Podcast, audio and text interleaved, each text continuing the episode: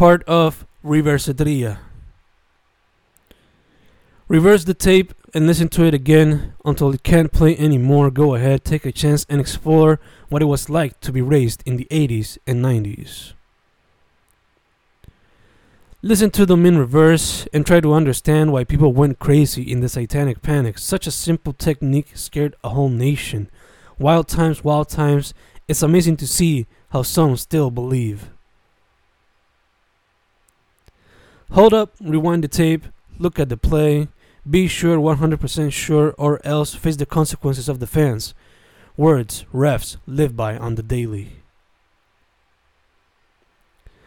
Click the screen and watch them go fast. IG stories until you see one that captures your eye. IG stories until you see one that captures your ears. IG stories. Click, click, click. Whoa, whoa, whoa. Go back, go back to that IG story.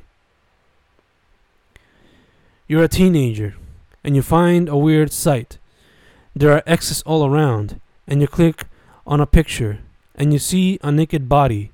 Your body feels funny, and then you click on another it has a play button on the middle or the corner, and you click the play button and you watch the whole thing through over and over and over again because you found something new, something that'll change you forever because it made your body feel funny. And then you did things that made you feel new things, things that you couldn't describe back then. But looking back now, you can definitely describe them and maybe learn more about them.